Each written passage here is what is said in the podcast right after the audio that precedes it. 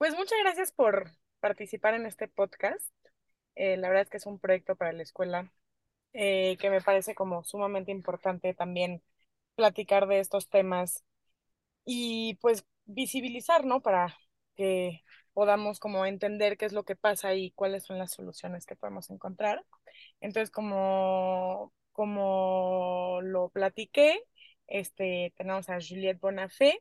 Si quieres, te puedes como presentar cortito para que... Hola Clara, un gusto. Soy Juliette Bonafé y trabajo en la ONU en México, para hacerlo corto. perfecto. Este, bueno, como te platiqué, vamos a ver eh, tres temas principales. Primero, la violencia psicológica. Después vamos a platicar de los micromachismos y en último, la manipulación emocional. Ok. Eh, entonces, si quieres, empezamos. Primero me encantaría como que nos cuentes para ti, este, qué es la violencia psicológica. Pues em, estamos hablando de violencia en general o violencia contra mujeres y niñas. Sobre todo contra mujeres y niñas. Ok. Violencia psicológica eh, pueden ser mil cosas. Para mí es como todo lo que pueda rebajar a una persona, bueno, o sea, obviamente insultar, ¿no? Es lo más aparatoso, pero hay también maneras de, de rebajar a uno, de siempre hacerlo menos, este, a una más bien, que, que creo que es, es violencia psicológica, o sistemáticamente cortar la palabra o em, hacer comentarios como desagradables, degradantes sobre eh, cómo te vistes, este. Si lo que dijiste estuvo bien o no, eh, si considera el otro que puede salir o no, por ejemplo, o sea, estoy como en lluvia de ideas contigo, pero eso es lo que diría pensando en una pareja, lo que sería violencia psicológica, y creo que es igual de dañina, bueno, no es una competición, ¿no? Entre daños, pero em, solemos considerar la violencia física como la más grave eh, porque la violencia psicológica no te deja moretones aparentes, pues no acabas en el hospital con algo roto, Ok, pero creo que también es muy dañina. Ok, ok, sí, y justamente usaste la palabra sistemática, que se me hace como muy importante en estos temas, porque creo que sí es como una característica que es algo que es siempre, y, o sea, y también la mayoría de las veces que va escalando, ¿no? O sea, que empieza como tal vez por como hablar mal y luego insultar y luego todo eso que puede llevar también a la violencia física. Y pues sí, también como decías que no hay que como hacer menos este tipo de violencia, porque puede ser igual de dañino. Exactamente.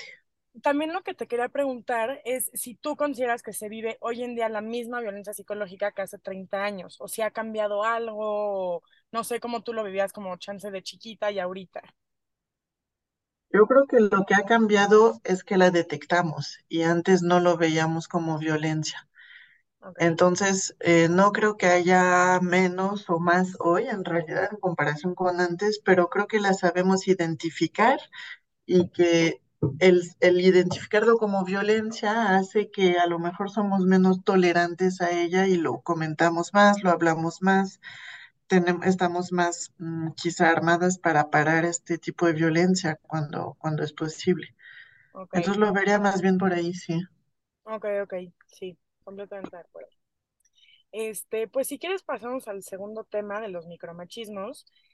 Eh, y a mí lo que me gustaría como platicar es qué micromachismos tú crees que hoy en día estén más presentes en nuestro día a día, en nuestro como cotidiano este, ¿cuáles son los que tú identificas más?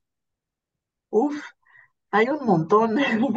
No sé por dónde empezar, pero yo creo que podríamos, o sea, si nos ponemos a jugar a esto, podríamos detectar unos 50 por día fácil en nuestro Sí, cotidiano, donde ni siquiera nos sentimos necesariamente agredidas, no lo vivimos como grave, pero, pero ahí están permanentemente los micromachismos. Mm, Tú que estás estudiando, no sé si te tocan, por ejemplo, clases de deportes en tu universidad o tuviste en tu escuela. Me parece que en los deportes colectivos, juegos de balón, tienes em, o sea, muy fácilmente los, los varones son un poco condescendientes con las chicas, se pasan más la pelota entre ellos, ¿sabes? O sea, son como mitro- micromachismos sutiles en el sentido de que no te excluyen voluntariamente ni te están agrediendo, pero hay como un acuerdo entre ellos que son mejores que tú para la pelota, ¿no? Sí, Por dar un ejemplo. Eh, habrás visto también, no sé si tomas transporte público, el metro, el autobús, la manera que tienen eh, los hombres de sentarse a diferencia de las mujeres, Sí, este, expla- explayándose así con las piernas abiertas, en realidad porque ni se les ocu- bueno, es como una manera de ocupar el espacio que es diferente también de las mujeres y que catalogaría como micromachismo.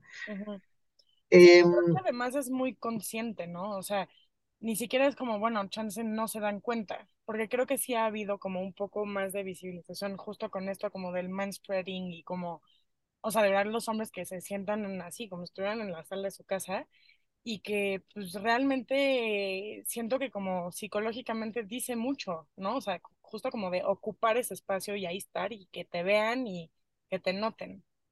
tal cual.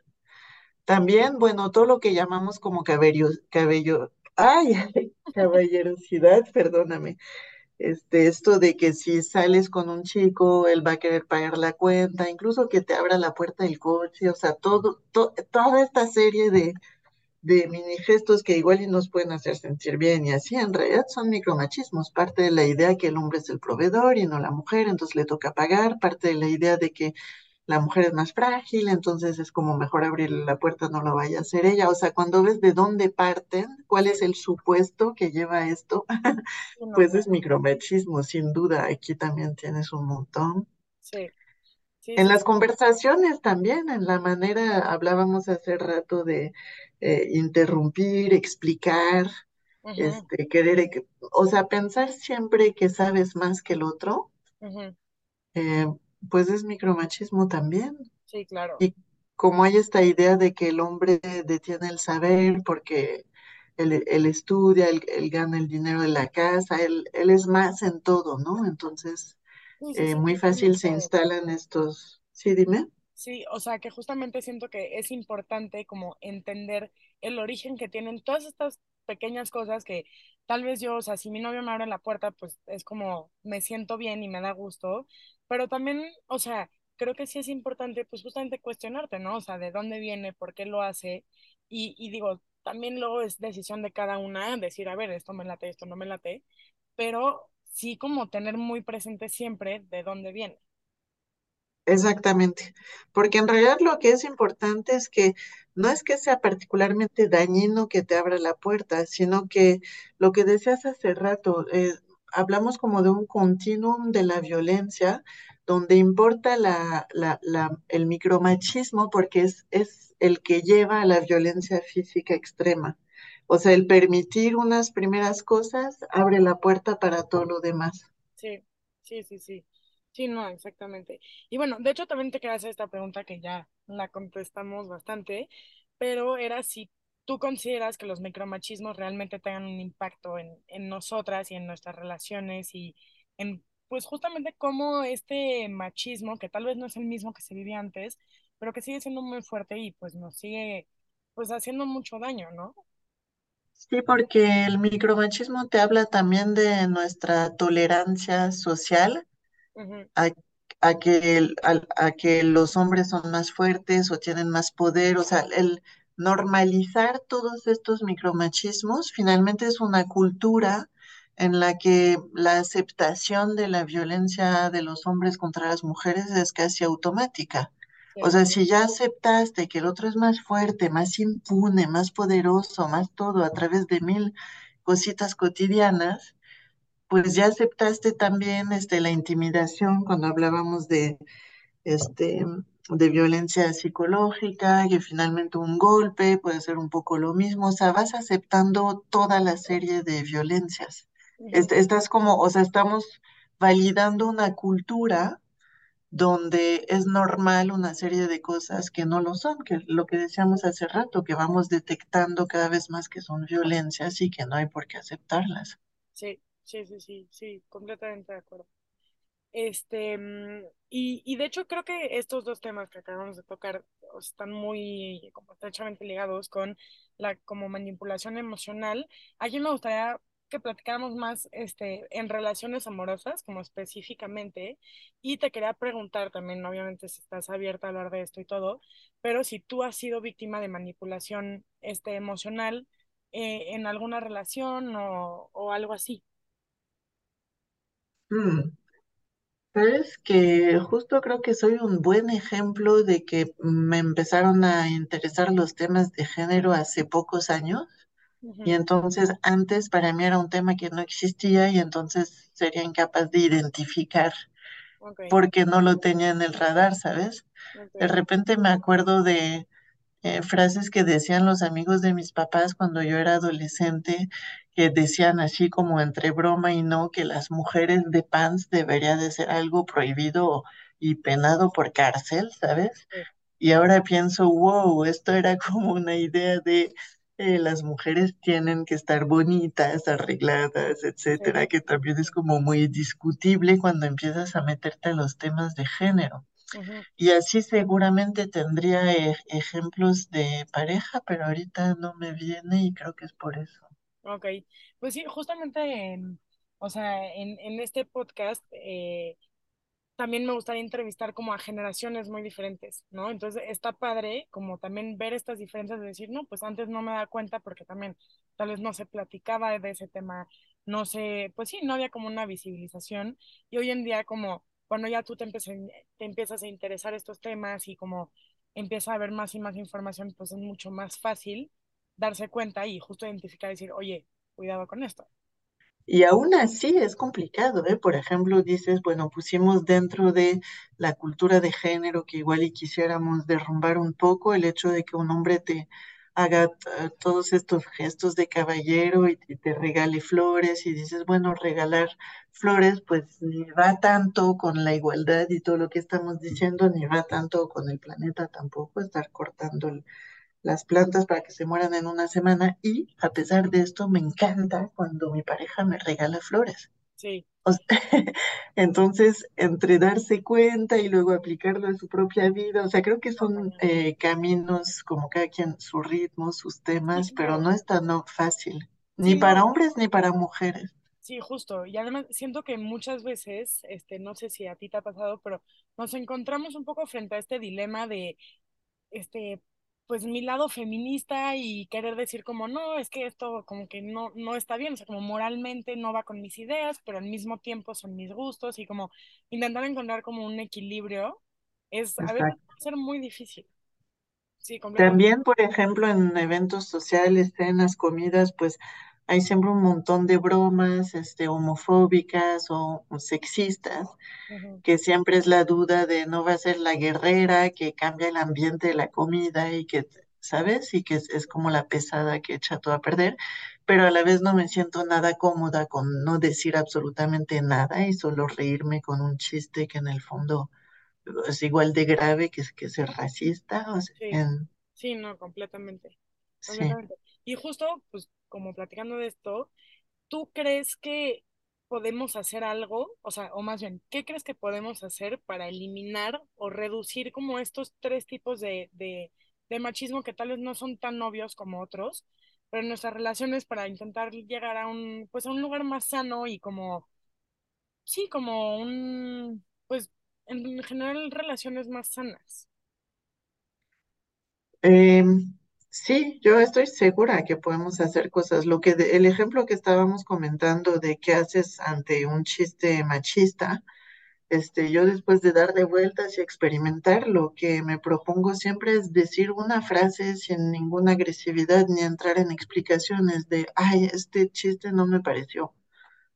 Este, eh, ¿sabes? Como que, y ya se seguirá la comida y no tumbaste el evento social, pero tampoco lo dejaste pasar. Sí, Entonces, esto es como la técnica que voy encontrando, este, con, em, yo creo que si somos testigos de cosas, es importante levantar la mano, así decir. Yo creo que la cultura de no lo dejo pasar, lo cual no significa pelearse con todo el mundo, es muy importante. También dentro de las relaciones de pareja, que hablabas de violencia psicológica, violencia emocional, pues tener claro como las señales de alertas, tanto para ti mismo como para tus amigas, eh, creo que es algo donde sí puedes hacer algo, sí, porque en el momento que detectas, lo, lo hablas con alguien, reaccionas o dices, en realidad no, no quiero vivir esto, ujú, cuando antes ni te lo cuestionabas, decías, bueno, pues él es así, pues, pero a la vez tiene otras cualidades. sí, sí, sí, sí, no, claramente. Sí, justo siento que mucho de, de este trabajo, o sea, digo, obviamente empieza por justamente como identificar, ¿no? Y, y, y hasta platicarlo, o sea, hablabas como de relaciones de parejas, decir, oye, pues a mí es lo que me parece, entiendo tal si no lo hiciste con esa intención o, o lo que sea, pero identificar y señalar, ¿no? Decir, o sea, esto como que me hizo, o sea, un foquito rojo en, en el cerebro y pues quiero compartir esto. También cualquier forma de movilización colectiva, o sea, participar en acciones colectivas, ser como una ciudadana activa en este o en otros temas, ¿sabes? Ujú, Este, creo que em, importa. O sea, ir a la marcha del, del, del 8 de marzo, Día Internacional de la Mujer, mostrar ahí como algo masivo, yo creo que sí importa, tanto entre mujeres como, como, como sociedad mixta. Sí, sí, sí, sí. O sea, no siempre quedarnos en lo individual. Creo que si queremos cambiar el mundo, un poco concebirnos como comunidad o como colectivo y actuar como tal es fundamental. Sí. Sí, cien por ciento Pues muchísimas gracias por haber participado y habernos dado pues, tu, tus puntos de vista, tus experiencias y todo. Este, mm, y espero que podamos volver a verte en este podcast. Un gusto, Clara, auditorio. Estamos en contacto. Mil gracias. Adiós. Bye.